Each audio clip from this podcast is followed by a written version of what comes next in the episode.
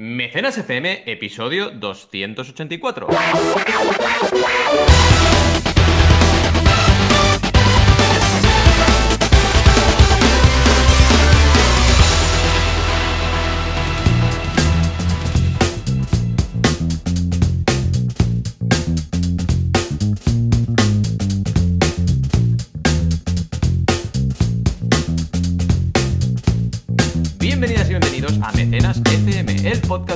De crowdfunding, financiación colectiva, micromecenazgo, ya sabéis, aquella herramienta, conjunto de herramientas, estrategias para poder lanzar proyectos con éxito. Como siempre, cada semana, cada sábado, aquí estamos Joan Boluda, director de la Academia Online para Emprendedores, boluda.com, emprendedor, consultor de marketing online, un auténtico crack entre los cracks, y yo, que soy Valentí Aconcia, también emprendedor y consultor de crowdfunding. ¿Qué tal, Joan? ¿Cómo estamos este sábado? Hola, ¿qué tal? Muy bien, muy contento. La verdad, hemos estado haciendo un pre-podcast que, mira, ahora Oh. lo he mirado y hemos estado media hora, media hora hablando Sí.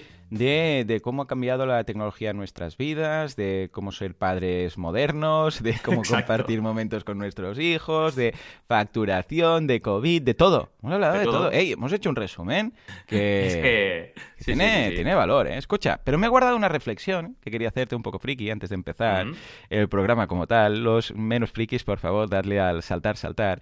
Es, imagínate, imagínate, ¿vale? Por un momento que eh, Link en Breath of the Wild, ¿vale? Eh, cobra conciencia, ¿vale? Que el Oh. personaje puede llegar a tener conciencia de que él es Link, que hay un malo, que hay una princesa, ¿vale? A través de, pues, algoritmos, tú lo vas creando, vas mejorando y puedes llegar a Wow. crear un, un personaje consciente, ¿vale? Que esto tampoco es nada precisamente muy, muy del futuro, o sea, a base de código y código, bueno. Claro, él diría, vale, entendería su realidad como lo que es real, ¿vale? Diría, bueno, pues yo soy... Claro, él no diría, yo soy un personaje de videojuego. No, claro, diría, claro. Esto es la verdad. Incluso eh, tiene un pasado para él. Tiene un pasado que es, Sí. pues mira, bueno, precisamente en Breath of the Wild tiene algunas lagunas, pero bueno, luego va recordando, ¿no? Pero Sí. claro, él tiene un pasado precargado, que lo ha puesto el programador, ¿vale? Pero él recuerda, pues, haber nacido, haber hecho cosas, todo eso. En realidad está ahí metido en código, pero él tiene su historia, ¿vale? Luego, imagínate que, que se hace científico, dice el tío, "Hostia, yo quiero entender el mundo, ¿eh? Y Mm. dice, voy, voy a ver cómo funciona. ¿Por qué, por qué caigo cuando salto? ¿vale? Exacto, porque caigo porque... Claro, sí, sí, entonces pilla papel y lápiz y empieza a apuntar. A ver, voy a hacer experimento. Salto de esta piedra. ¿Cuánto tardo en.? Lo voy a cronometrar. ¿Cuánto tardo? Tardo tanto. Vale. Y ahora si salto de aquí. Vale. Y ahora si tiro, qué sé, una piedra de aquí. ¿Cuán- Y empieza a sacar sus propias reglas eh, de física. Mm. Y dice, pues mira, las cosas caen, no sé la, la gravedad de, de Breath of the Wild, vamos a suponer que es también de 9,8 metros por segundo, ¿vale? La, la nuestra. Bueno, pues el tío saca la cifra y dice, ah, pues mira, las las cosas caen a 9,8 metros por segundo al cuadrado y eh, con el paraglider pues empieza a ver la- el, el- el aire y, y entiende, claro, empieza a sacar la que no deja de ser, bueno, el método científico, observar y de ahí sacar una Mm. fórmula. Pero esto, Sí, sí. claro, fijémonos que Link, este Awaken, mira, Link's Awakening, ¿no? Como- exacto, como exacto, juego, despertar. em- empieza a sacar todas sus... Y claro, a partir de aquí, él es capaz de decir, ah, pues mira, con estas fórmulas yo sé que si tiro, no sé, esta bomba por aquí o esto por aquí, caerá pues en ese campamento de trolls justo donde yo quiero. O sea, sería capaz de inferir todo esto. También aprendería, yo sé, pues la Red, ah, la Red Moon, esta que sale, la Blood Moon, Mm. que cuando hace todo respo- podría llegar a calcular, ah, mira, cada cuánto pasa, podría entender cuánto se hace de día y cuántos minutos, porque también tiene, este mundo tiene su tiempo como tal, se hace de día, se hace de noche, podría pensar. Igual al principio pensaría que el sol aparece y sube y se mueve el sol y luego se, se pone por el otro Exacto. punto, pero en el futuro diría, escucha, ¿y si en realidad el sol no se mueve, si es la, la tierra donde estoy que se mueve? Igual que nosotros, o sea, igual Sí, que la historia de la de evolución humana. Al principio te dejas llevar por lo que es, lo que ves, pero hay un punto en el cual te cuestionas, escucha, igual no es lo que parece, si otra cosa. Igual no, no se mueve el sol, sino que se mueve la tierra y el sol está ahí quietito, ¿vale? Bueno, y empieza a inferir toda- todo este tipo de, de cosas, ¿no? Y, y- y puede ir mucho más allá, puede empezar a decir, escucha, y si, yo qué sé, pues en realidad esto... Porque claro, él podría incluso crear una especie de microscopio, ¿vale? Empezar a mirar las cosas, empezar a ver Mm. incluso píxeles que para nosotros podrían ser átomos. ¿eh? Exacto. O sea, y empezar a entender su entorno pensando, una vez más, ojo, que esto es la realidad, que esto es lo que hay, o sea, que es normal, eh, pues yo qué sé, pues que llegues a, a o sea, un... Ah, incluso, fíjate, ¿eh? esta es interesante porque es una de las teorías de la simulación, ¿no?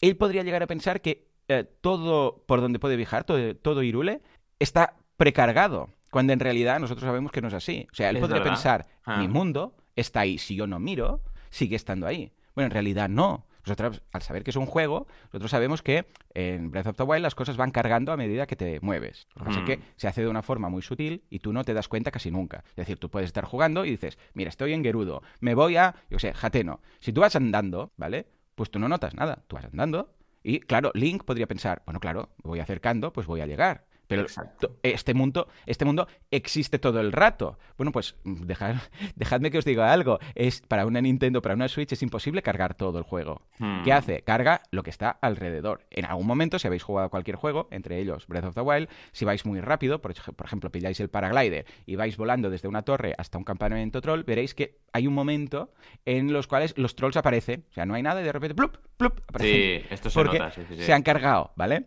Claro, ¿por qué? Porque el juego es incapaz de precargarlo todo. De hecho, vosotros si vais andando no hay ningún problema. Podéis ir de punta a punta del mapa y no vais a notar nada. Pero, pero, si en un momento dado os teletransportáis, ¿qué va a pasar? El juego va a decir, uy, espera, espera, estás en Jateno y quieres ir, yo qué sé, a al castillo de Irule, pero espera, que no lo tengo cargado. Entonces, ¿qué hace el juego? Bueno, pues ah, se inventa una transición de teletransporte, Link se desmaterializa y tal, como si fuera Star Trek, te enseñan una pantalla y luego, ya cuando han cargado ese cachito, aparece ahí, ¿vale? Claro, ¿esto por qué? Porque no es instantáneo, porque no está cargado. Que está ahí, eh, Irule o el castillo. A ver, está. ¿Qué es la realidad? ¿Está o no está? No, realmente, realmente no está. Eh, Exacto, entonces, está en, eh, potencialmente, pero Ahí- en realidad no está. Hay la fórmula. No, ojo, incluso si tú has. eh, si, si ha pasado un rato del día o había un. algo debería haber pasado, hay unas fórmulas ahí que dicen que eh, si ha pasado, pues algo, o habías dejado algo ahí, o cualquier Mm. cosa, ¿vale?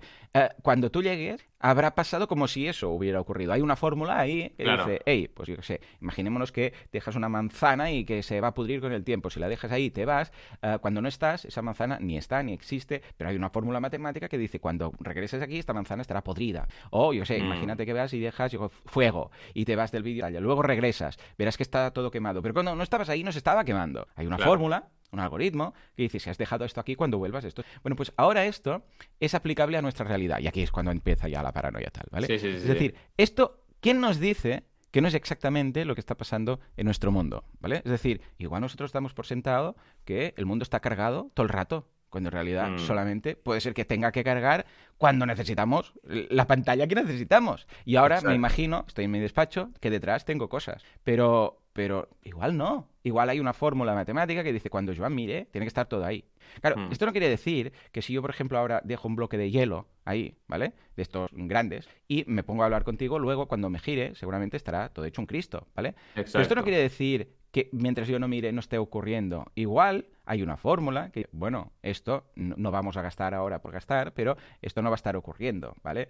Ah, cuando Joan se gire, pues efectivamente habrá ocurrido, pero porque lo cargaremos al momento, ¿vale? Es muy surrealista pensar así, pero es que en realidad, cuando estamos, por ejemplo, con Zelda mirando hacia un lado, eh, detrás donde no estamos mirando, si nosotros giramos la cámara, ¿vale? Se renderiza al momento, o sea, no, no, no está cargado lo que no estamos viendo en un videojuego, lo que hay detrás de la pantalla. O sea, hasta que no giras. Pero eso no quiere decir que no pueda venir un malo y darte un garrotazo. Sí que Exacto. puede, pero, pero no está cargado. Hay un algoritmo que dice que hay un malo, pero no están los colores cargados, la realidad cargada. Si tú no giras la pantalla, no está todo eso. Hay una fórmula que sí, que, pero, pero son ceros y unos. Pero no hay, hay una. Si no miras, si no te giras con el, joystick, no lo cargas. Ya os digo, ¿eh? eso no quiere decir que no esté pasando algo, pero no literalmente. No está veniendo un malo, sino que hay un algoritmo que dice, bueno, pues 0, 1, espacio entre eh, the bad guy y un punto no sé qué y good guy. Entonces, ah, hay metros de distancia. Hay un algoritmo que lo veríamos que va restando y dice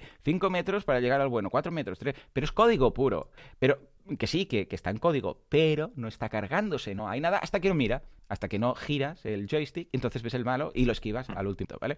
Pues esto, claro, fíjate que puede ser perfectamente exactamente lo mismo que nos Nuestra pasa. realidad. Claro, Sí, sí. de hecho, la velocidad de procesador máxima podría ser tranquilamente la, la velocidad de la luz. Nosotros no podemos ir más rápido que la velocidad de la luz. ¿Por qué? Porque igual si la superáramos, encontraríamos que no está cargado ahí. Entonces el procesador Claro. dice, hey, no se puede ir más, vamos a poner este tope, si no pasará como Link, que van a empezar a aparecer cosas a medida que te vas moviendo en un momento dado. Esto pasa mucho, o, habría incluso un cierto lag cuando estás, por ejemplo, en el bosque eh, de, Link, el bosque donde está el, árbol este que te da la espada de Master Sword, hay veces que si te mueves muy rápido, como hay muchas hojas y mucho paisaje y tal, empiezas a ver que hay un poco de lag. Y el juego hace algún frame, se salta algún frame y tal. Ah, y empieza a ir un poco más lento todo. Esto es lo que ocurre, por ejemplo, cuando ah, nos acercamos a grandes velocidades a la luz, que nuestro tiempo pasa distinto que el resto de personas. Y vamos, va más despacio para el que va a una alta velocidad, ¿vale?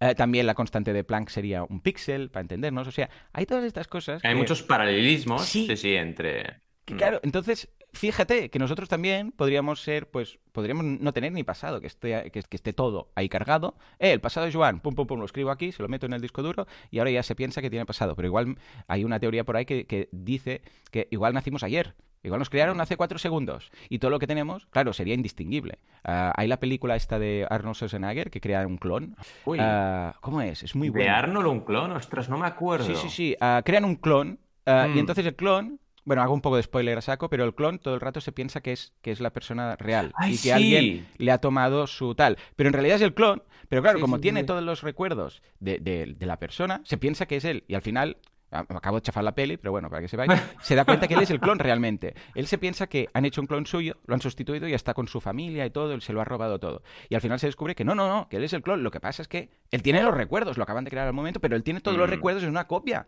Para él, él es el, real, para entendernos, ¿no? Bueno, pues yo tendría de repente todos mis recuerdos de mis 40 años de vida, cuando en realidad ni lo hemos pasado. Igual el programador dice, mira, ¿sabes qué? Si hay algunas lagunas, pues no pasa nada. Diremos que es porque era la infancia, no recuerda nada, porque... Exacto, no tiene mala memoria. De hecho, claro, de hecho nuestras memorias y nuestros recuerdos, fíjate que, bueno, son un poco ahí genéricas. Recuerdas flashes, pero no recuerdas todo. Todo, todo, todo. ¿Vale? Claro, entonces, esto realmente podría ser así, podríamos ser conscientes, podríamos estar estudiando unos algoritmos de, hey, mira, la gravedad es de 9,8 metros al cuadrado, pero esto no quiere decir que sea la realidad. Esto es lo que igual el programador ha hecho y ha dicho. Y ha dicho, pues escucha, voy a poner una gravedad aquí que va a ser esto. Y está. Y nosotros estudiamos lo que ha puesto un desarrollador, ¿vale?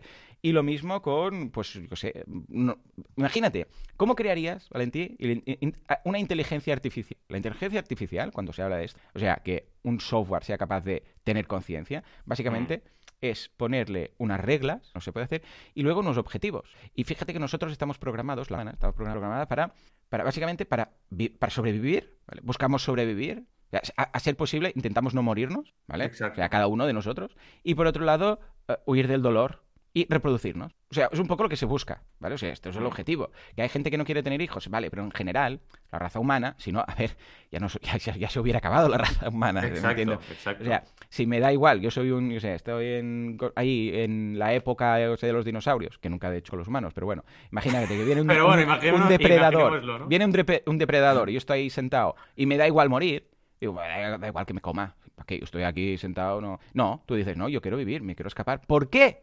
Quiero vivir? ¿Por qué quiero escaparme? ¿Por qué tenemos receptores de dolor?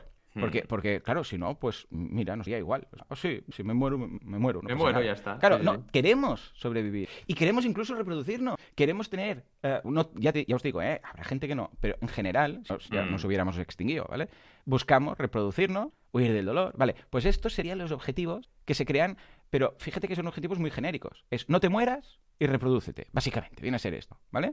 este es el objetivo que tendríamos si, si quisiéramos crear una inteligencia artificial, ¿vale? Entonces, claro, a partir de aquí variables, estilo juego de rol, ¿no? Tú dices, pues mira, este voy a ponerle aleatoriamente pues un 20% de precaución, este va a tener más emoción, este va a tener, va a ser más así. Y, y además le voy a meter el, un componente que vendrá del código que lo ha generado, o sea, los padres. Voy a pillar, para no tener que, correr, que currármelo todo, voy a meter eh, la mitad de código que venga de sus padres, o sea, que venga del código que lo ha generado, y la otra mitad va a ser random y habrá una parte también que vendrá en función de la vivencia durante sus años, ¿vale? Y esto conforma a la persona, pero la persona sigue teniendo esos objetivos. El objetivo vivir y reproducirse. Y en función de esas variables que hemos metido por código, ya sea heredado o sea un random, como cuando creas un personaje o de rol, pues mira, tiras los dados, este tendrá tanto de fuerza, tanto de inteligencia, tanto de agilidad. Pues también hay una parte de esas, y eso es lo que crea la persona. ¿eh? Nosotros que pensamos que tenemos la libertad de elegir, el libre albedrío, en realidad venimos predeterminados por un código que nosotros le hemos dado sea, nosotros ese código lo he dicho, 20% de prudencia, 30% de eh, no sé qué. Este, este no va a ser autónomo, ¿vale? No, si tiene 20% este de prudencia, este, este, es el autónomo, ¿no? Claro, pero venimos dados por un código adquirido, sería el genético, ¿vale? Un código random y un código de lo aprendido. Incluso el programador podría decirme, es que vamos a persona cuando persona cuando nazca no pueda de repente ya tomar todo, sino lo vamos a limitar mucho porque queremos que haya código externo, que son los de la infancia, que también hagan para que entre todos seamos muy distintos. Pues igual esto. Pues esto es exactamente como lo haríamos nosotros, cómo programaríamos algo. Venga, un poco de random, un poco de el código creado, un poco de estímulos externos de otro. Y así creamos seres, algoritmos, como lo queramos llamar, únicos, y a ver cómo interactúan. Bueno, pues esto es precisamente lo que somos nosotros. somos una mezcla de nuestros padres, de lo que vivimos, un componente aleatorio, y nos podemos pensar que estamos decidiendo cuando en realidad son unas variables que matemáticamente podríamos decir, Joan va a ser autónomo y Joan va a tener un podcast. ¿Por qué? Dadas todas las variables y el mm. contexto en el que está. Claro, eh, computar todo esto es una calidad, ¿eh? pero, pero podríamos saber perfectamente qué es lo que va a pasar y cómo, porque no hay como tal la aleatoriedad. Pues está todo programado. Digas que puede parecer que está, no sé, hay algún, algún fenómeno random, en realidad, si hay un algoritmo detrás, de random no tiene nada. De hecho, los ordenadores no pueden pensar números random. Esto es algo muy interesante. Programación.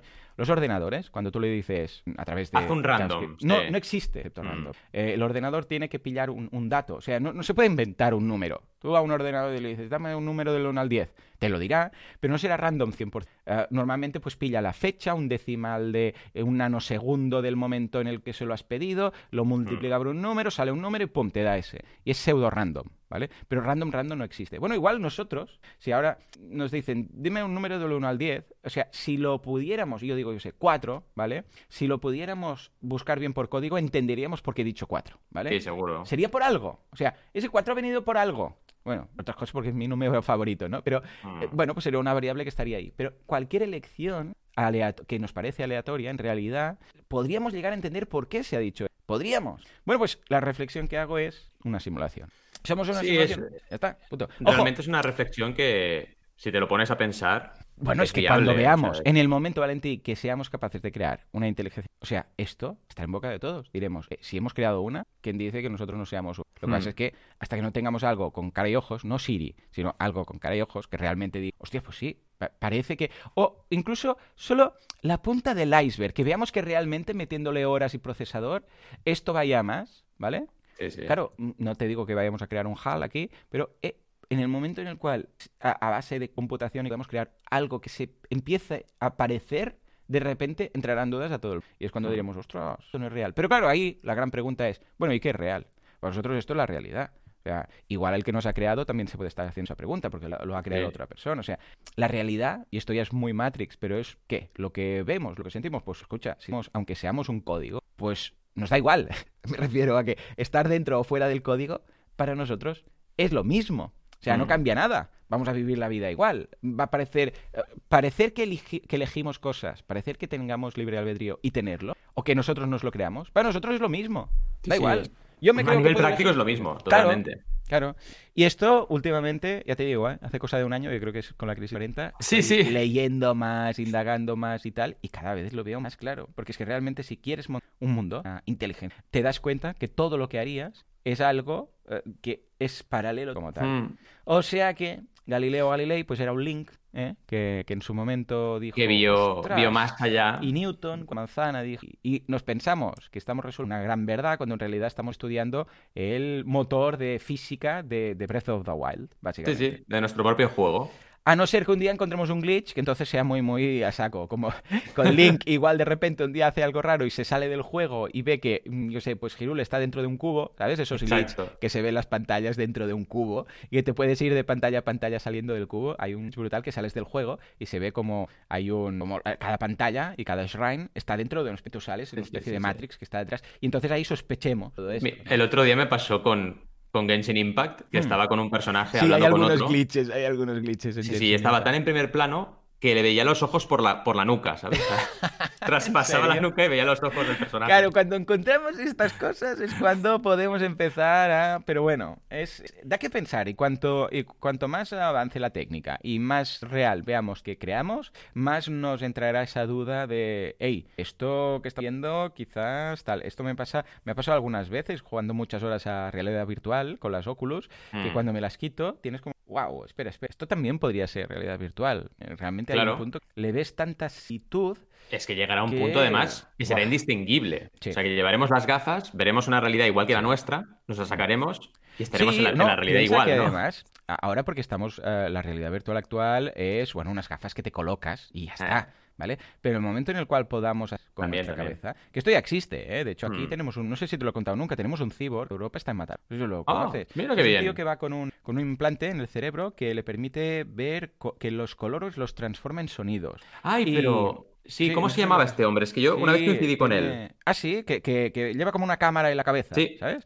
Y eso está implantado en su córtex cerebral, ¿eh? O sea, de forma que hay cinco personas, una en cada continente, que le pueden enviar mensajes directamente al cerebro. O sea, que él oye lo que el mensaje de alguien que le ha enviado. Pero me refiero, oye, no, no me refiero que tenga un micro puesto ahí que lo escucha. No, tú puedes escuchar, tú puedes pegar la cabeza a su córtex cerebral eh, con la oreja y no, no vas a escuchar. No, no, Claro. no escucha a un micrófono que está ahí puesto, un altavoz pequeño. No, no. El, el cerebro procesa el mensaje y lo transmite como si lo escuchara.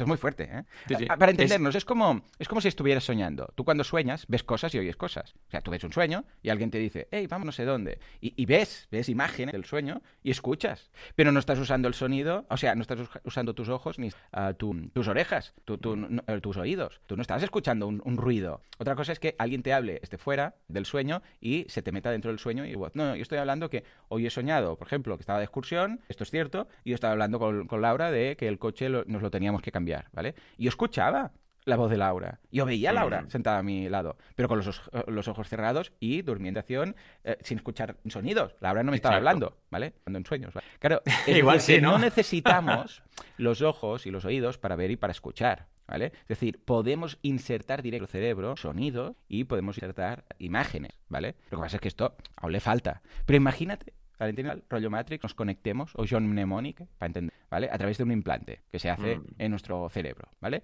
Que esto es factible, ¿eh? ya os digo, hay pocos casos en el mundo, pero hay algún ver colores y formas. Imagínate que pudiéramos entrar en un juego rollo, rollo de estos más realistas, que son prácticamente como personas, ¿vale? Ya no digo dibujos, te cuesta diferenciarlos de una persona real, ¿vale?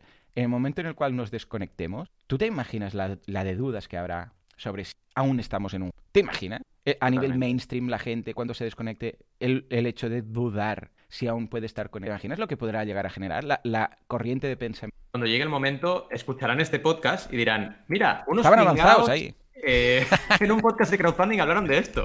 Brutal. En el año 2020. Ya ves. Oye, pues sí, Neil Harbison Sí, es de Mataró. Esto, esto, es este. Es el- que me ha flipado. El, dron. Sí, sí, sí. sí. Con este, con este tío el- coincidí en un evento Le al principio, principio, principio de mi carrera en 2010. ¿Qué me dices? ¿Sí o qué? Sí. Qué bueno. Sí, sí. qué y era un evento que se hablaba de toda innovación, Claro. se hablaba de crowdfunding, lógicamente, pero, pero salía él y él hizo un pitch y me dejó alucinado. Sí, sí, pero no sabía está que en era la. Wikipedia, sí, sí, si lo miras en la Wikipedia verás que hay tres o cuatro sí. más cyborgs en Europa y, y que, bueno, que tienen, o sea, entendiendo cyborg como que tiene implantado en el cuerpo partes mecánicas o, en este caso, pues digitales que le permiten ampliar sus sentidos, etcétera. Él no ve, no él ve en blanco y negro, él va en blanco y negro y por eso empezó a indagar ese mundo.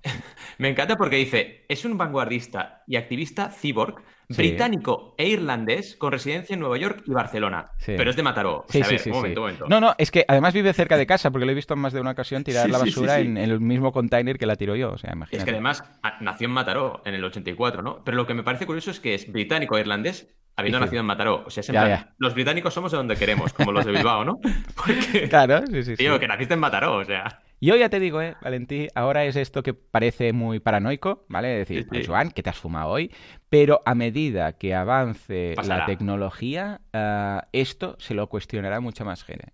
A medida que esto vaya más, la gente dirá, uy, pero escucha, que me asegura que no estoy yo conectado, ¿no? Mm. Ahí en, ah, en, la serie esta de Morty, no sé qué, de esta de Netflix, uh, Marty and Morty o algo así, eh, bueno, es de un científico rollo regreso al futuro, pero muy pasado de olla, muy ido de la olla, pues nada, hay un, se ve una escena de un viejito que está subiendo una escalera de estas de mano, sacando una caja de, del garaje típico que tienen todos los americanos, ese garaje pegado a la casa donde creas Apple y todo esto, pues nada, está subiendo una escalera de estas de mano, pilla una caja, pierde el equilibrio, se cae hacia atrás y, bueno, se parte el cuello y se muere, ¿vale? Y al morirse, Uh, Marty se despierta en un salón de máquinas recreativas, se quita las, gafas de realidad virtual y dice, wow, acabo de vivir 87 años, ¿vale? y, dice, claro, y además la gracia es que el juego no, sabe que estás jugando, o sea, lo que hace es inhibe tu memoria para que no pienses que estás jugando, porque entonces, claro, pierde la gracia, ¿no? Y, el otro le dice, pues si solo has estado dos minutos, ¿no? Jugando, y el otro ha percibido 87 años, ahí ha vivido una vida hasta que ha muerto la persona y después se, se despierta. Bueno, pues, eh, cada vez tendremos. Claro, nos despertaremos, Nos despertaremos y diremos. Y estaremos todos eh, que esto en realidad es un fin de semana de la realidad, una realidad que está por encima de la nuestra, que se nos fue la olla y dijimos, va, va, va, vamos a hacer un, un, Second Life, esto se va a llamar estilo algo así, rollo Second Life, o un Life, Virtual Life. Y nos habremos ido, tú y yo, y a los que forman parte de nuestros círculos familiares, pues a, esa máquina recreativa y tal, y nos despertaremos y estaremos todos ahí y diremos, ¡wow! ¡Otra vez, otra vez! Venga, pero ahora yo, pero ahora yo quiero ser, en lugar de podcaster, youtuber. En fin. Esta es mi, reflexión, uh, off topic totalmente, que quería compartir contigo y con toda la audiencia. Qué grande. Especialmente dedicada a esas personas que vienen aquí por el crowdfunding, pero descubren Exacto, que son código. Oye, y hablando de código, ¿cómo ha ido la semana en boluda.com? Pues muy bien, la verdad. Bueno, la semana virtual, porque sabemos que todos que somos código. Todo es mentira. ¿eh? todo es mentira. Bueno, pues muy bien. La verdad es que hemos lanzado un curso muy chulo de gestión de proyectos ah, que es ideal para cualquier persona que, tanto a nivel individual como en grupo, quiera llevar adelante un proyecto. Esto lo estamos aplicando precisamente en la maratón. Ya sabéis que el día 12, mm. de lo de nada, madre mía, cómo pasa el tiempo, estamos a 20, ¿qué? 28. Es dentro de dos semanas la maratón. ¿Eh? Ya lo tenemos aquí. Pues, em, claro, es eh, mover mucha gente, mm, tirar de muchos hilos, luego lo comentaremos y tal, porque lo vamos a hacer con mi grano de arena y tal, pues cómo hacerlo sin morir en el intento, qué tipo de software puedes usar, cómo organizarte, cómo tener en cuenta los roles de cada uno, cómo asignar las tareas y eh, especialmente si trabajamos en equipo remoto. O sea que echarle un vistazo mm. que está estupendo. Por otro lado también los directos en Twitch que han funcionado muy bien. El otro día hice un directo sin enterarme porque le di al... sí, le di a... estaba grabando un vídeo y en lugar de darle al botón de grabar, eh, le di al botón de, streamear, ¿vale? O sea, de ir en directo. Y estuve, Valentí, 45 minutos en directo mirando la pantalla y editando un vídeo. Qué básicamente, bueno. básicamente, la gente... Oh, poca broma, ¿eh? Que tenía 60 personas conectadas y me iban hablando, Joan, no sé qué, y al final tuvo que ser mi mujer que llegó y me dijo, Joan, ¿qué estás emitiendo? Y llega ahí con Goku y tal. Y nada, pues estoy ahí yo mirando durante 45 minutos la, la pantalla. Qué grande. En fin, cosas de aquellas. ¿Y tú qué? En banaco.com, ¿qué tenemos? Pues mira, tenemos plan de contenidos, muy importante esto, cuando planteas la comunicación de un proyecto, que es básico y fundamental para no perderse los detalles y sobre todo no estar en un día en blanco y no saber qué comunicar, que esto es bastante terrorífico en una campaña, tienes que estar siempre a tope. Y luego tenemos el magnífico dashboard, panel de control en el curso para crear tu propia plataforma, que para mí es una parte fundamental. Ah, crear un dashboard y poder controlar las campañas, visitas, conversiones, mecenas o inversores depende un poco del tipo de crowdfunding que hagas. Y esto con Alberto, Alberto González, que nos explica cómo crear tu propio dashboard. Así que son dos clases bastante suculentas para que podáis disfrutar. Y a nivel de semana, bueno, eh, estoy que no paro porque un montón de jornadas de todo tipo y en concreto estas semanas están siendo bastante movidas. Y en diciembre tengo también bastante movida de eventos. La verdad es que ha habido como un despertar después de después de las vacaciones de, verano y, es una pasada la cantidad de eventos virtuales que están habiendo y creo que esto es muy buena señal. Efectivamente, sí. Ah, la gente ya se ha adaptado a la nueva realidad. Bueno, realidad que es todo falso, pero... Exacto, realidad, virtual. Y sí, sí, vemos que cada vez, pues, eh, bueno, la gente dice, pues tenemos, tenemos que tirar para adelante. Hubo ese momento de, bueno, esperemos que pase, pero hemos dicho ya no podemos esperar más, tiremos con lo que tenemos y a partir de aquí ya veremos. Ya veremos cómo va el mundo, ¿vale? En fin, pues, hey, muy bien, ideal todo esto. Yo con Alberto también estoy montando un proyecto que saldrá dentro de 10 días, dos semanas, como mucho, ya os lo iremos comentando, para streamers, ¿eh? O sea que bien, mira, tenemos un nexo común en nuestras Sí. vidas. Seguro que Alberto también está ahí en esa partida. esa partida. Totalmente, estamos Eh, jugando los tres. eh, yo te pregunto algo. Te pregunto algo. Si hubiera un juego, ¿vale? Imagínate un juego que consistiera en. Bueno, de hecho, hay un par de pelis ya de esto. No sé si era Demolition Man. Bueno, que me voy por las ramas. Un juego que consistiera en que te vas a un. te conectas a una realidad virtual. Que pasan para ti, para la vida real, ¿vale? Tú vas ahora y estás dos minutos ahí, ¿eh? Pero conectado ahí vives una vida entera.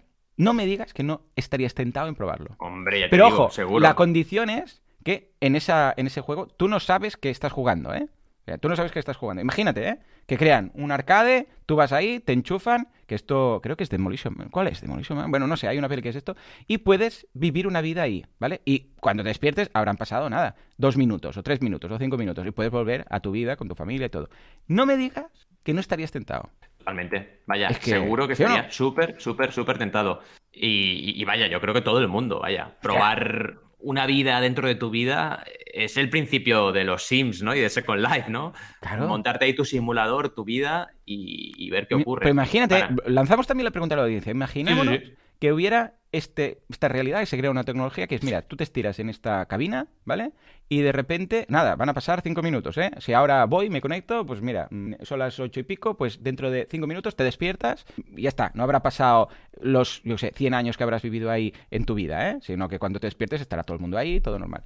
Pero ahí dentro habrás vivido una vida entera. Yo es que, es que creo que es que, es que lo haría. Es que lo Total- haría, seguro. totalmente. Eh, Por cierto, la peli era Total Recall, desafío Total, total, ¿verdad? Recall, desafío total. Ahí está. Sí, Sí, sí, sí, sí, brutal. Sí, sí, sí, que, que él entra para vivir un fin de semana Exacto. y le, y le piden, va, ¿tú quieres ser el protagonista? Sí, sí, va, quiero ser el protagonista. ¿Y quieres, eh, vale, cómo es la chica que quieres eh, encontrar para enamorarte de ella? Entonces eh, llena como todo un, documento y entonces es cuando empieza todo, bueno, ya no hacemos más spoilers, pero empieza todo a salir mal, ¿no? Y entonces ahí la duda todo el rato de la película es, eh, ¿realmente está ocurriendo? ¿Es, es, es la simulación que he Mm. pedido? Porque aquí soy un héroe y tal. O, o no, es que realmente he descubierto una confabulación. Yo ya te digo, ¿eh, Valentí? Yo es que me veo probándolo. O sea, es que realmente lo probaría y luego me despertaría y diría, guau. Pero ojo, ¿eh? La condición es que cuando entras en el juego no sabes que estás en un juego, sino que piensas que esa es tu vida real. ¿vale? Estaría muy guapo. Yo es que lo Realmente, probaría, seguro. Por cierto, Total Recall está basado en un relato de Philip K. Dick, que es Oh. Podemos recordarlo por usted al por mayor, del año 66. Así Cuidado, se ¿eh? llama.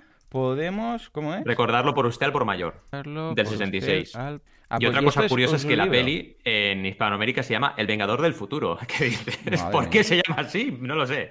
El Vengador del Futuro. No sé. Vale, lo estoy viendo. Vale, vale, pues luego lo veré. Es, es un cuento de ciencia. Ah, pues mira, es que Philip. K. Dick es, bueno, ha dado una de pelis en Hollywood que vaya, mm, brutal. Ah, vale. Pues ahora solo nos falta la del doble. Ya la buscaremos. La del. Sí. La de ese. Ah, no me acuerdo cuál es. Luego lo busco. Bueno, en todo caso, Valentín, Vamos que allá. nos llevamos por las ramas, como siempre, porque es lo que nos hacemos viejos, permitir esto. Nos vamos también a ver la actualidad del, Vamos del allá. crowdfunding. La financiación colectiva sigue creciendo. A ver, a ver si es verdad. Y suben esos números. Y hablamos de salvados, el programa de Bolé, no los restaurantes que se han salvado gracias al crowdfunding. Y ya clavamos la música y el ritmo. La Universidad Autónoma de Madrid, atención, con crowdfunding contra el COVID. Ey, hay campañas que lo están petando. Y finalmente nos vamos a la duda que nos manda Javier. ¿Puede haber una operación de crowdfunding, atención, eh, de recompensas y de inversión sin tener fundada la empresa aún? Yo creo que los de la inversión te van a decir que... que te lo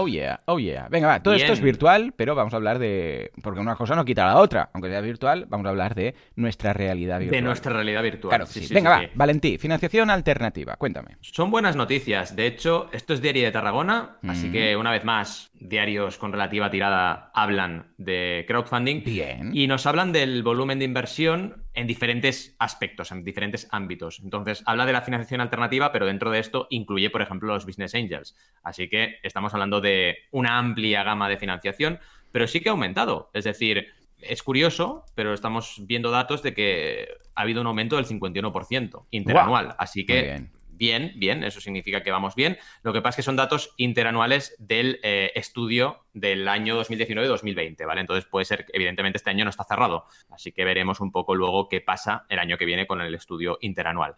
Pero bien, bien, y de hecho es una entrevista que le hicieron a Auriol Sanz, donde habla del estudio, porque el estudio es de Axio, que ya sabéis que colaboramos con ellos en CrowdAce. Y Auriol le conocemos en persona y viene siempre a presentar los CrowdAce es una persona que sabe un montón, de SADE, por cierto, como nosotros. Y, bueno, nos habla de unos datos muy interesantes que os recomendamos echar un vistazo. Más que nada porque creo que es un artículo que te quita el mal rollito del cuerpo, ¿no? Porque puede ser que algún oyente o alguna oyente que nos esté escuchando, pues esté en horas bajas por todo lo del COVID, por que parece que todo está muy complicado y realmente tenemos recursos, de verdad. Y, hay inversores que invierten y las campañas de crowdfunding de inversión no han parado, han crecido. Eh, y las campañas de recompensa, y eso ya lo dije en su día, tampoco han parado, han crecido. Así que, vale, el año ha sido malo, sí, eh, ha sido complicado también, pero oye, seguimos en marcha, ¿eh? no, no se ha parado la economía, ni mucho menos. y creo que esta noticia es buena porque nos da un poco de optimismo. ¿Cómo lo ves? Cierto, a ver, una vez más, el crowdfunding está creciendo mucho. Ah, ah, tiene algo bueno y algo malo, en el sentido, por un, por un lado está creciendo mucho y es positivo y dices guay. Pero por otro lado, aún es un mercado muy pequeñito, muy pequeñito. Sí, muy queda mucho pequeñito. o sea, estamos, estamos hablando que comparado con lo que facturan otras industrias, esto es como de risa. Pero, pero lo importante es ver el, el porcentaje de aumento, es decir, que va a más, que cada vez eh, crece exponencialmente, cada año más y que que sea un sector pequeño no quiere decir que no nos podamos ganar la vida y que no podemos aprovecharlo a, tope, ¿vale? No tenemos que estar en la gran industria. Ojo, te digo algo, incluso la industria del cine, comparada con la industria con, Apple o las nuevas ah. tecnologías, es, es, mucho más pequeña. Aunque parece que, uy, el cine, Hollywood, sí, sí, el cine, Hollywood, pero la industria es mucho más pequeña que pues, la industria de, las redes sociales. O sea que, ojo con eso. No, te iba a comentar que una frase que dice Oriol para que veamos un poco este potencial de crecimiento, que cada vez más gente lo, entiende, lo que hablamos aquí en Mecenas, es, es, de manual. O sea, es el micromecenazgo para testear producto y financiar ventas. Evidentemente hablamos del crowdfunding de recompensa.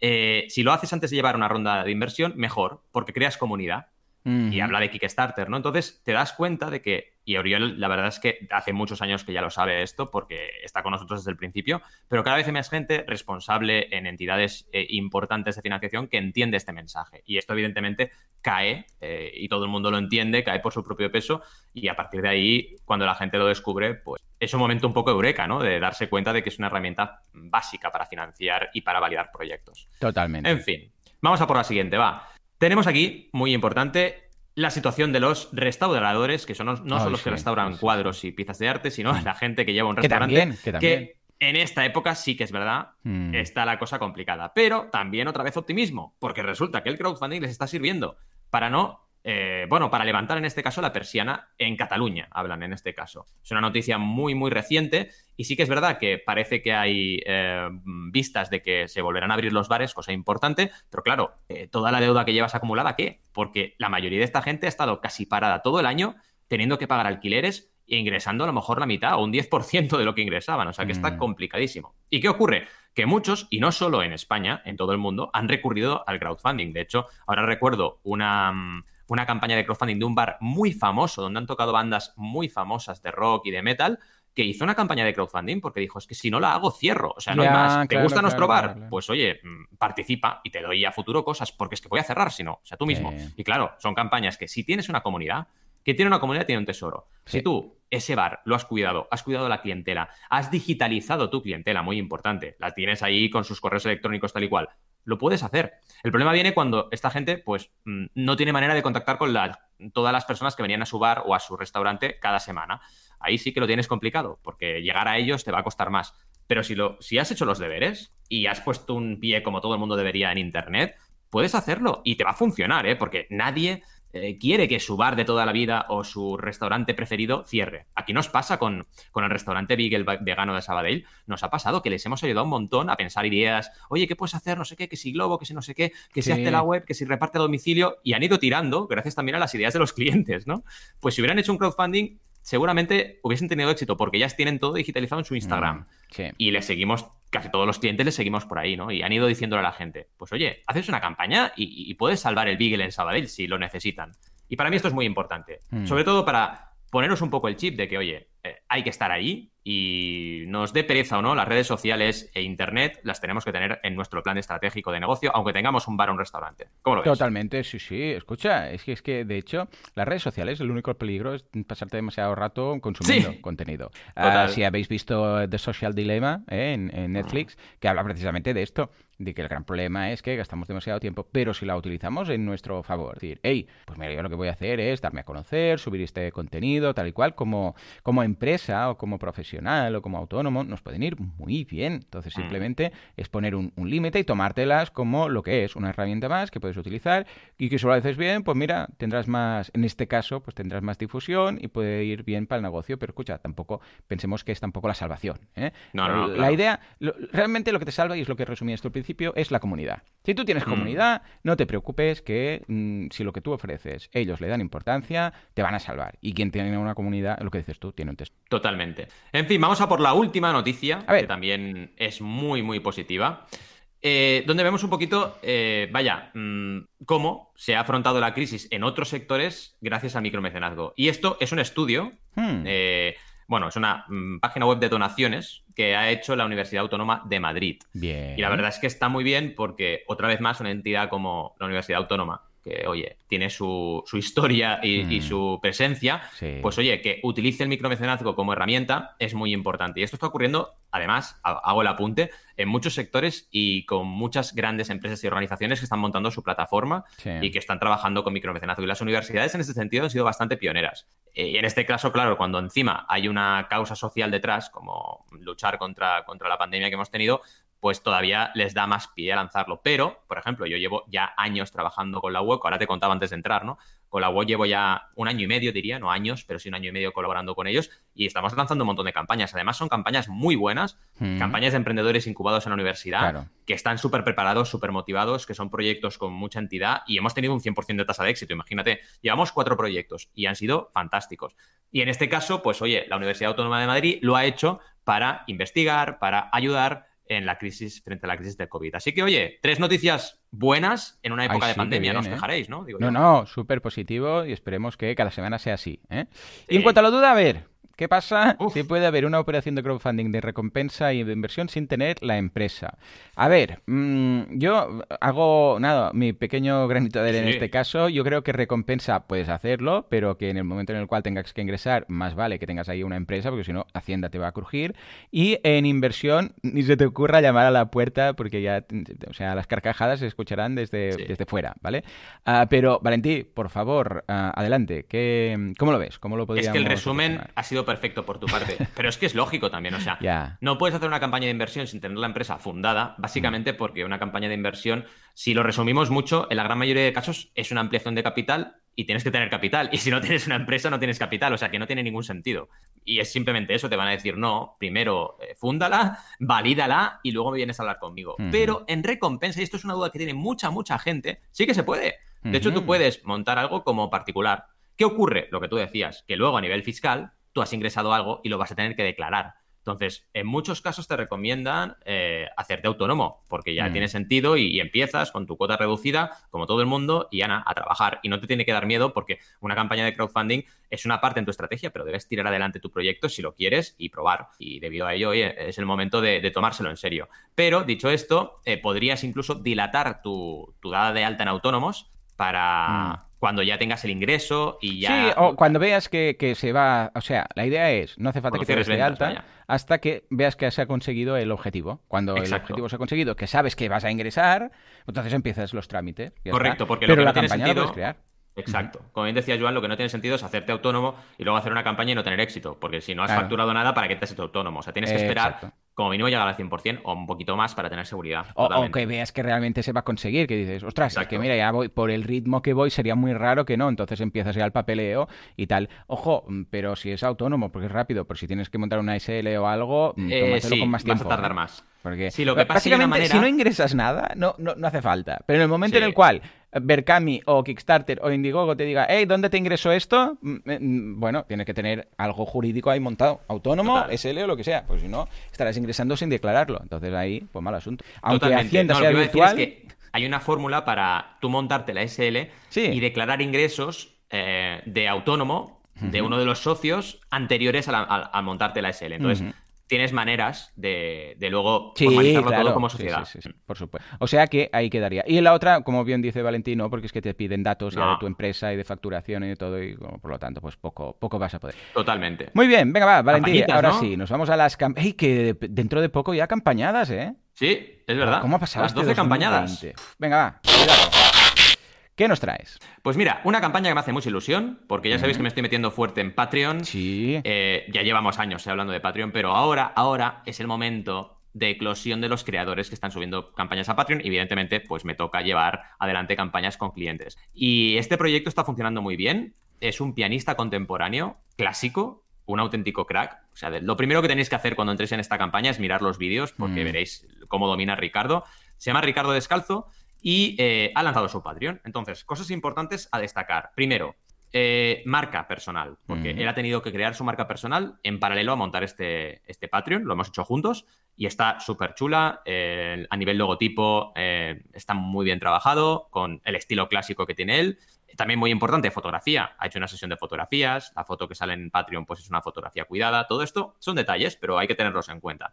¿Qué más? Recordad también que ahora Patreon está ya traducida al español, ah, así que tienes la opción de subir todo el contenido si quieres en español. Aquí ha hecho bilingüe porque tiene mucha, mucha, mucha audiencia de fuera. Él ya lleva muchos años de profesión y tiene muchos seguidores que no son españoles. Así que ha trabajado con doble digamos, Sí. eh, lenguaje. Lo que ha hecho, y esto es interesante a nivel de diseño, es en las recompensas ponerlo en los dos idiomas. Primero en inglés y luego más abajo tienes como unas líneas punteadas y lo tienes lo mismo en español. Gente que no entiende, claro. Tiene una desventaja esto, que es que tienes más texto, más scroll y tienes que leértelo más. Y el botón de unirte, porque esto lo estamos mirando eh, su página de Patreon, la, la que tienes la landing, digamos, el botón de unirte, de apuntarte, de comprar la recompensa, te queda arriba cuando vas bajando. Y esto, bueno, a nivel usabilidad es malo porque podrían hacerlo como Kickstarter, que tú pinchas en toda la caja de la recompensa Claro, y no tienes que irte al botoncito. Pero bueno, Sí, sí, mira, sí. es lo que hay. Eh, está montado así. Yo a veces alucino porque tienen detallitos que dices, no entiendo cómo puedes tener este fallo, porque Mm. realmente es un fallo montarlo así, pero bueno, es lo que hay. Tienes que darle al botón únete. Si no le das al botón, no puedes unirte. Y básicamente, a nivel de estructura de recompensas, está muy bien y estoy seguro que a Joan le encantará porque tenemos tres niveles, nos hemos ido a lo minimalista y tenemos un nivel que se llama blog, un nivel que se llama personal y un nivel que se llama lessons, lecciones. El nivel blog te da acceso a, primero, un vídeo a la semana con reflexiones, ideas y recuerdos, mm, planes para el futuro, músicas que descubro, un rollo videoblog. También, eh, bueno, están abiertos, en este caso, él a recibir propuestas de sus mecenas, sus Claro. suscriptores, y podrá, pues, con estas sugerencias, montar más vídeos. Y también un vídeo al mes respondiendo preguntas. Así que está Mm. muy bien porque tienes este acceso y tienes esta manera de interactuar con él desde 10 euros, cosa que ya es un nivel, para mí, muy bueno para la gente que quiera entrar en el mundo, en este caso de Ricardo. El segundo nivel, que es el nivel de personal, tenemos un pasito más. Es decir, tenemos, en primer lugar, eh, aparte de todo lo que hemos dicho, un contenido eh, personal donde, eh, bueno, tendrá un extra, como una especie de mm, detrás de las cámaras, Hmm. un extra para la gente que contribuye en este nivel. Es una fórmula también para, bueno, aumentar un poco interacción con la audiencia, la gente que le conozca más y quiera conocerle más, pues vaya a este nivel, que son 30 euros al mes, y bueno, está bien. Y el último nivel, que sí que hay un salto bastante considerable, porque pasamos a 145, es el enfocado a la enseñanza online, básicamente. Mm, Estamos hablando vale. de un nivel donde hace lecciones y coaching para gente que quiere tocar el piano. Y además tiene una entrevista o barra consultoría, o puedes llamarlo como quieras, uno a uno con esa persona y todo el contenido anterior. Así que tenemos este coaching para compositores, que es muy interesante este servicio y es uno de los motivos por los cuales él se ha montado el Patreon, para tener este servicio aquí y poder tener este ingreso por mes con toda la gente que está participando en su campaña con este tramo. Resultados, llevamos casi 50 ya, Muy mecenas, bien, está muy, bien. Así que bien, y va creciendo cada semana, es bastante orgánico. Tiene una base de datos muy fuerte, lo que decíamos antes, que tiene una comunidad, tiene un tesoro y además ha trabajado muy bien. A nivel de objetivos, sí que es verdad que el primer objetivo lo hemos tenido que poner bastante alto porque él ya tiene mucha carga de trabajo y hay que ser muy consciente de qué objetivos ampliados pones. Y en este caso, el objetivo primero ampliado es de 200, donde va a poder hacer dos vídeos por la semana, por la semana en el eh, taller o en el nivel de blog. Esto al final fue un debate que nos llevó tiempo porque yo era partidario del 100 o del 200, pero me dijo, Valentín, te entiendo perfectamente y lo comparto contigo, pero oye, mm, pongámoslo en 200 porque yo tengo una carga de trabajo y es que realmente no me veo haciéndolo tan rápido, necesito un poco más de apoyo para poderlo hacer. Y oye, perfecto. Si al final se trata de eso, de encontrar un objetivo que sea mínimo, pero que sea viable y que te permita entregar las recompensas. Y no olvidemos que este es un objetivo ya de entrada ampliado, porque ya de hecho, con el nivel 0, el nivel de 0 a 200, ya está entregando, bueno, de 1 a 200 ya está entregando recompensas. Así que disfrutadlo, de verdad, mirad los vídeos porque están muy chulos. Y bueno, es una pasión que tiene por el piano increíble, la sabe trasladar muy bien y si os gusta la música, no da igual que no os guste la música clásica, si os gusta la música de cualquier tipo, vais a disfrutar. Así que echadle un vistazo y ya veréis que está muy chulo. ¿Cómo lo qué bien, qué bien, lo veo súper bien. Y veo tu campaña y subo a la mía, que de hecho oh. es, eh, vamos a retomar la campaña que mencionamos la semana pasada. ¿Te acuerdas esa impresora que decía una impresora 3D que iba a salir, que además estaba ah, respaldada por Naomi Wu, que era la chica esta de los pechos grandes, que se había operado y explicaba que le gusta operar mucho y tal y cual, y hablamos de ella y de su forma de actuar en YouTube y todo. Bueno, pues resulta que ha empezado, y ojo lo que ha empezado. 931.109 euros. Estamos rozando el millón de euros. Una locura. Valentí, lleva nada y menos. Le, faltan aún 20 días. Y de los... Eh, a ver, ¿de cuánto necesitaba? Lo voy a pasar a dólares. no, a HK, que debe ser algo japonés, ¿no? HK, ¿qué moneda debe ser? HK es Hong Kong. Sí, pero dólar Hong Kong, bueno, de 100.000, bueno, os lo digo en euros, de 10.784 euros que se necesitaban, que bueno, se necesitaban entre comillas, 931.000, estamos rozando el millón. O sea, es una barbaridad. He ido al canal de Naomi y sí, sí, ella ha dedicado un vídeo a hablar de la campaña, lo ha comentado, además como es el, tipo de mm, impresora en 3D que, tiene, pues, pues claro, eh, en su canal ha sido muy orgánico, porque como ya lo tenía, pues es, hey, venga, esta campaña y tal. Lo ha petado fuerte, fuerte, fuerte. Bueno, ¿qué tenemos en la campaña? Bueno, aparte del vídeo, evidentemente, tenemos imágenes de cómo funciona. Recordemos que la, la idea, eh, que es bastante nueva en ese sentido, aparte que está Naomi detrás y todo lo que queráis, eh, y que evidentemente ha dado difusión, la, la, impresora como tal es original, porque no es la impresora típica, sino que es una cinta transportadora de estas de los aeropuertos, que hace que puedas imprimir algo tan largo como, una viga. De hecho, hay un, un vídeo en el cual vemos cómo imprimir una viga. Una viga. Poca broma. Claro, lo puedes hacer todo lo largo que quieras, ¿no? Hay muchos vídeos, es una campaña que tira de muchos vídeos para que se vea exactamente cómo funciona. Y luego también, evidentemente, hay la presencia de Naomi, ¿no? Pero lo bueno es que es que es, rompedor el producto en el sentido que, hey, se puede imprimir algo que no esté eh, dentro de una caja como tal, sino que se puede hacer como, como queráis. Pues que además hay algunos vídeos, hay incluso un GIF animado, que se ve de una forma muy, muy fácil cómo está imprimiendo ah, varios objetos, pero los mete en una especie de, bueno, en la línea esta de distribución, en esta plataforma que va girando, y es nada, es un pequeño objeto, parece como un barquito, ¿vale? Entonces va pasando la cinta y va creando barcos, va pasando la cinta, va creando barcos como como, bueno, estas, em, estos documentales de cómo se hace, no sé qué. Pues va, crea un barco, avanza, crea un barco, avanza, crea, y los que están acabados, pues los va dejando al final, ¿no? Y a la derecha vemos un rodillo de hilo, que es lo que utiliza el material, recordemos que habitualmente este tipo de impresoras 3D tirada de un hilo que lo, lo, transforma químicamente o a través de calor, etcétera, ya cada una tiene su, su, forma, y lo transforma en una pasta y esta pasta es lo que acaba siendo la figura. Pues solamente este GIF de Creality, que yo lo hubiera puesto mucho antes, esta media campaña aproximadamente, ya te das cuenta del potencial. Este y el de la viga, que ves cómo estás imprimiendo una viga poca broma, ¿eh? Es que estás imprimiendo una viga. Claro, esto es lo que... Bueno, y además que eh, la impresora como tal no es un armatoste. Que podrías pensar, esto debe ser un cachivache inmenso. No, no, no. Es una impresora relativamente pequeña que la puedes mm, tener en casa, como que el quien dice, vale, a ver, sí, que, a ver, una impresora al uso, pues también es un señor cacharro. Esto igual es, bueno, ocupa un poco más, ¿vale? Pero ojo, que mm, no estamos hablando de que necesitas ahí un almacén para tener esto, sino que es relativamente de consumo, ¿vale? Bueno, pues esto por un lado en cuanto a la campaña, que ya, ya os digo, yo hubiera aprovechado para poner más GIFs, ¿vale? ¿Por qué? Porque el GIF no hace falta ni hacer play de un vídeo ni nada, vas pasando y te llama mucho la atención cuando ves, ostras, que está imprimiendo una viga, que está imprimiendo uh, en serie varios barcos, ¿vale? Bueno, por otro lado, en cuanto a las recompensas, tenemos una recompensa, bueno, abierta, es que no acabo de entender, pero bueno, tenemos una de 325 HK, una vez más, no sé qué tipo de moneda es, ¿vale?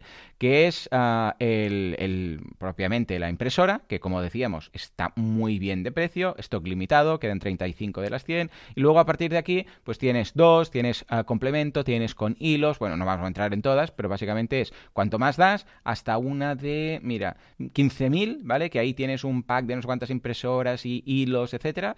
Uh, bueno, pues van añadiendo consumible y van añadiendo número de impresoras. Y había una que era de 4.000 4.169, ¿vale? Que se agotó ya, de, con, ojo, 4.169 y está agotada y estaba limitada a 300. O sea, se vendieron de estas 300 de 4.000, más de 4.000 euros. Pero bueno, ya sabemos que en el mundo de las impresoras esto puede ser una ganga. ¿eh? La, la, campaña que hiciste tú, cada impresora era en 6.000. O sea que sí. no estamos hablando de, de, nada loco, ¿vale? Y luego también una de 4.558, 600 patrocinadores, 600 también toda agotada, ¿vale? Con lo que, o sea es que realmente es, es, una locura. Pero, ¿por qué? Porque nosotros podemos pensar, pero esto es carísimo. No, es carísimo. Depende. Si tú te vas a dedicar a esto, o lo vas a utilizar para tu empresa, o lo vas a utilizar para imprimir cosas y luego venderlas, una inversión de 4.550... Voy a buscar exactamente a cuánto... Mira, son, mira, al cambio son 492 euros. Pues claro, esto es un no-brainer. Dices, hombre, píllala, píllala. Si, si es que te digo algo, si no fuera porque me costaría un divorcio, ¿vale? Yo me la pillo. Y no sé qué voy a imprimir con esto. No sé qué voy a... Pero entre lo que ocupa y que se le explico que esto le paso los vídeos de Naomi a mi mujer, va a decir, bueno, tú aquí... Que... Exacto, ¿qué está pasando aquí, no? ¿Qué está pasando aquí? O sea, ¿de dónde ha salido esta chica y, y, y qué pasa con, con, este cacharro aquí que, que, que no... Porque claro, evidentemente en mi casa yo no sé dónde lo metería esto, ¿vale? Pero, a ver, espacio podríamos hacerlo, pero entre otras cosas tampoco voy a aprovecharlo yo, ¿vale? Pero si yo tuviera algún tipo de producto que pudiera imprimir con esto, o sea, yo vendiera algo y pudiera diseñarlo, yo sé, algún producto de decoración, algún tipo de consumible, algún tipo de algo, vamos, esto es un no-brainer brutal, porque es que además lo dejas trabajando ahí y te va imprimiendo, claro, es que fijémonos, que, que lo tienes en una cinta y tú puedes decirle, imprímeme 100, y él va imprimiendo, pum, pum, pum, pum, pum, pum, y no tienes que hacer nada. En cambio, con las impresoras al uso, típicas 3D, era crear una, abrir, sacarla, poner, volver a cerrar, imprimir. Sí, sí. Aquí no, aquí esto lo puedes dejar, ya está, le pones al final de la cinta, yo sé, un colchón o lo que sea, para que no se, no se caigan al suelo, ¿vale? Y te puedes ir y vuelves al cabo de un día y ahí tienes tu producción. Eh, Valentín, para los que encaja esto, es una gozada. ¿Cómo lo ves? Es brutal. Yo creo que a nivel de producto es un producto súper sorprendente. Que vale, sí. ha tenido el apoyo de Naomi, pero creo que per se el producto ya es suficientemente brutal. Claro. Y creo que aquí estoy 100% de acuerdo contigo. Podrían haber aprovechado más el efecto wow de este producto, sí. haber usado más desde el principio GIFs animados, que tú lo has dicho, y todavía habrían tenido seguro mejores resultados. Evidentemente, con una influencer como Naomi, que claro, hay que ver qué condiciones han tenido en su colaboración. Claro, claro, claro, claro. Que, bueno, y que, lo que han invertido, porque esta, recordemos invertido, que esta campaña correcto. la mencioné porque habían invertido dinero en Google Ads ya claro. solamente para la pre-campaña. O sea que Exacto. sabemos perfectamente que aquí hay como mínimo un tercio de los ingresos de, de gasto de publicidad. Esto es un debate mm. que algún día estaría muy guay que hiciéramos un episodio hablando del tema, que es, no se trata de lo que inviertes, sino de qué retorno obtienes. Ahí porque la gente a veces esto no lo piensa, ¿no?